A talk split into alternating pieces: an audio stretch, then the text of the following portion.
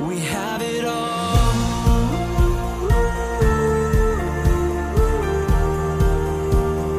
Life is beautiful.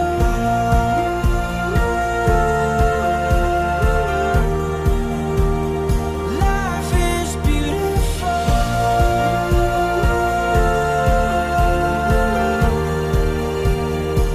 美好生活，大家好，欢迎来到张燕的电台。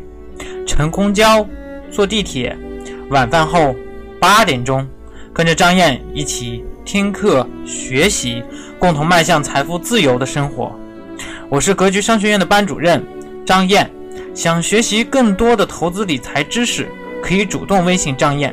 那么大家请记一下我的微信号：九八四三零幺七八八。九八四三零幺七八八。那么，如果大家是刚刚收听咱们的节目，或者是这个呃听了很久了，然后也没有订阅，一定要点击节目右下角的订阅字样。这样的话，下次我们的新节目更新之后，会第一时间通知到您，也不会找不到了。那么，请收听今天的分享。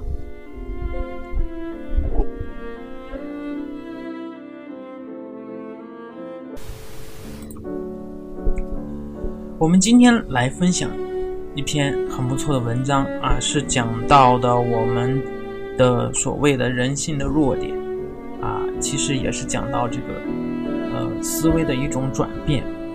穷人思维，它到底根上的问题是出自在哪里啊？其中有六个关键点啊，大可以大家可以去对比一下，思考一下，反思一下。自己应该怎么去做选择？怎么能够啊做出更好的选择？穷人缺的是啥啊？满足这六点之一，你就要小心了。穷人思维不是穷人的思维，而是曾经是穷人的思维。很多人都会这样问：穷人会对一个人的思维方式造成有多大影响？我想不是小气，也不是见识少，见识与一个人的知识结构。更有关系。想要回答这个问题，首先要搞清楚穷人的问题到底出自在哪里。第一个问题，忽略时间的价值。穷人嘛，就是缺钱的人喽。没错。所以呢，从经济学的角度上来讲，你缺什么就会把什么看得特别重，不缺什么就会把这个东西的价值看得特别轻。所以穷人就是那种钱绝对少。但时间相对多的人，有一次我在知乎上推荐了一本书，有人问我有没有电子书资源。过了几天，他留言在各大网站网盘资源站上找了个遍都没有，意思好像是说没有免费资源的，你推荐个屁啊！拜托，免费的东西不一定是真免费哦。为什么？难道您找这本书的时间就不值这个钱吗？第二。放不开的沉没成本，穷人思维对我们的第一个影响就是喜欢用时间去换钱。就比如说有一部超级的烂片，然后再烂的片子，中途退场的人也不会超过百分之三十。就是说，在百分之六十五的人看来，九十分钟的时间不会超过三十元的票价的价值。他放不开，他他他会觉得，啊，我去看这个电影了，虽然花了三十块钱，再烂的片子还是。看了吧。那么用经济学的观点来讲呢，就是过于注重沉没成本。什么叫沉没成本？就是你花了钱看电影，无论电影好看不好看，这个钱都不会回来了。所以还是把这个电影看了吧。啊，这就是最可怕的。那么邪的例子我就不讲了，大家可以忘看文章哈。第三，穷人思维导致的管窥效应。有一句话讲。平时说出来会得罪人，但是前面有了这个理论的铺垫啊，就不怕大家这个打死我了啊！贵什么会是产品的缺点呢？难道不是自己的缺点吗？超市里的被子打折，有大、中、小三种规格，原价是三百、二百五、二百，现价一律一百五。根据售货员的经验呢，穷人思维会更像于买大的，哎，省钱。对吧？花少量钱买更大的，有钱人呢更倾向于需要的尺寸，自己的需求。对吧？就比如说你的房子啊，你那个床，如果只只是一个一米的，然后你买一个最大的，那每次你盖的时候，它都会耷拉到地上，对不对？反而会有更多的啊一系列的这种成本，这就是穷人思维造成的第二个重要影响：稀缺。一书啊，称之为管窥效应。那么什么意思呢？啊，因为这个穷人思维让我们过于关注拥有的资源本身，所以常常忽略了另外一些更重要的东西，比如说目标。第四呢，量入为出，目标导向啊，这两个的比较。嗯，作者呢举了个例子，几年前太太说要买一套学区房啊，把家里的钱给他算一算啊。连首付都不够啊！我的建议是等钱再攒多一点吧。当然，胳膊还是拧不过大腿，最后还是被他七拼八凑，东挪西借，居然把首付给凑足了。那么，很多人买房大都有这样的感受：当时认为不可能的事情，只要下定决心，后来也就办成了。想想也没那么难了。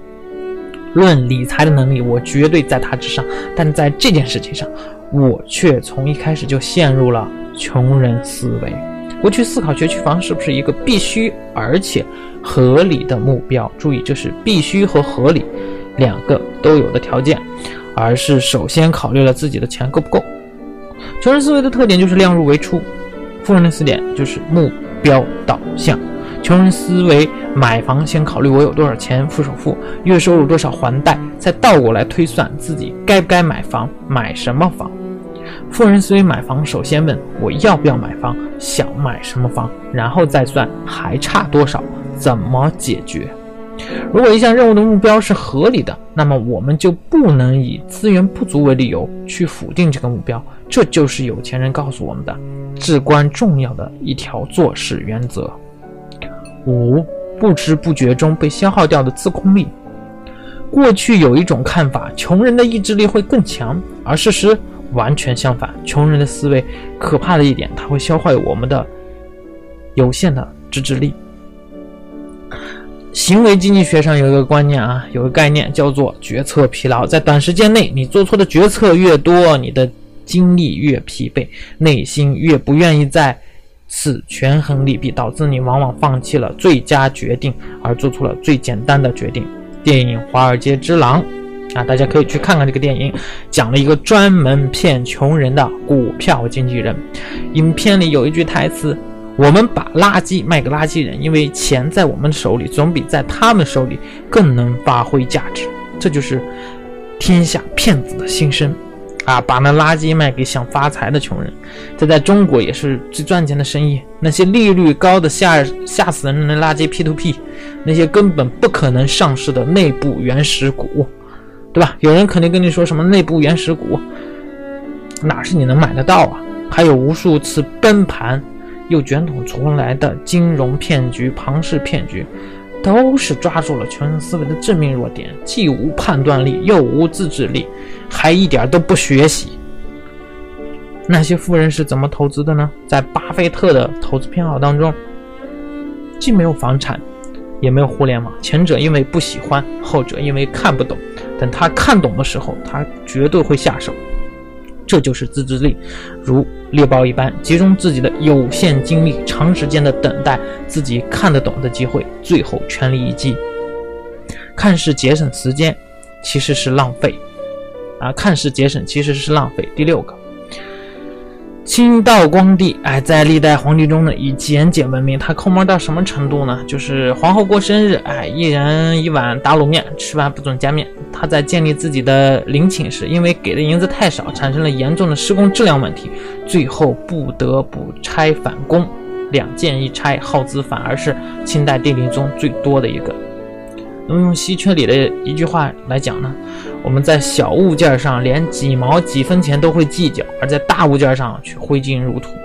啊，道光为什么会有如此严重的穷人思维呢？我认为是乾隆盛世的虚假繁荣导致了嘉庆一一朝这个财政空虚，给当时还是皇子的道光留下了无法磨灭的可怕印象，穷怕了。哎呀，于是道光的节俭到了误国的程度。道光王靠心思想节省开支的办法，居然把主意打到了驻守新疆的军队上，想撤了他们。大臣想，这不是开国际玩笑吗？道光嘴一撇，不撤也行，反正我不给钱了，大家自己想办法吧。这一逼果然逼出办法，大臣把驻守其他要塞的军队平衡掉一些，把节省下来的军饷给了新疆。到了十几年后的鸦片战争，他们才发现英国军舰可以在十几天内把大批士兵从广州运到天津，而清军分散在全国各地，一次兵力的集结往往要几个月的时间，仗都打完了，十几万的军队还在半路上东奔西跑。这就是群人思维的核心。如果你只关注钱，你往往是在浪费钱；如果你只关注眼前的利益，很可能你赢了一场战役，却输掉了整个战场。啊，这就是我们为什么投资理财要长远去看，要长远去看。第七，如何摆脱穷人思维啊？这是干货。冯小刚在一九四二年里，张国立演的地主啊，逃荒路上说了一句话：“我知道咋从一个穷人变成财主，不出十年，你大爷我还是东家，那时候咱再回来。”以下给咱大家几个意见。第一呢，建立时间价值的概念，减少做那些时间花的多、收益少的事情。其实学习是唯一对自己的头脑的投资啊。虽然说花时间，但是它的收益是很大的，因为你以后一直会用到这个技能，一直要用到这个智慧。第二，牢记沉没成本不可追，钱已经花错了，再浪费时间就错上加错。第三呢，培养目标导向的思维，好目标永远比钱少，只要目标正确，钱总有办法解决。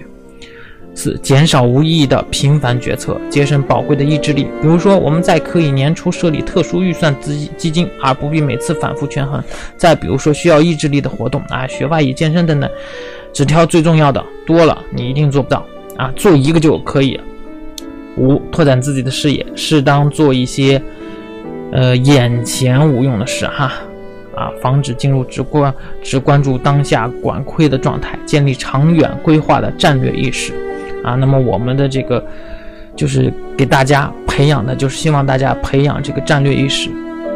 那么我妈在每年大扫除扔东西的时候，总爱念叨一句：“穷人才留破烂，越留越穷。”其实，穷人思维才是越留越穷。我们应该把它尽量早的扔掉。永远记住，穷的不是缺钱的人，而是在穷人思维的怪圈里走不出来的人。好的，今天的文章就分享到这里。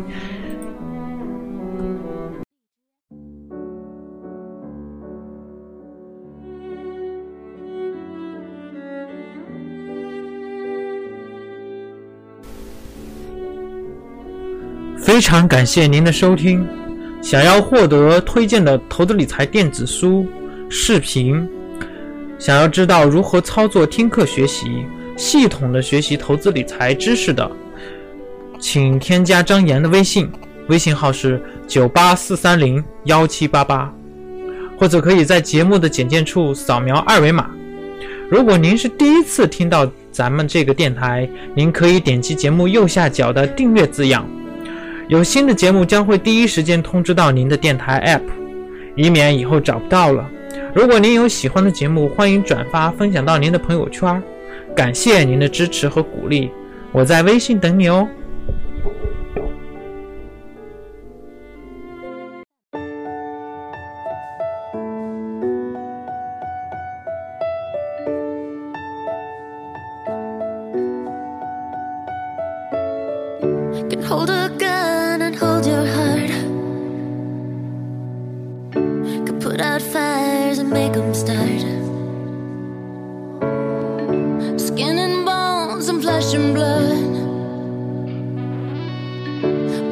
This nerve, how did we get this numb? They can hurt, they can heal, they can give back or they can steal, they can break the world. Or they can change it too. Oh,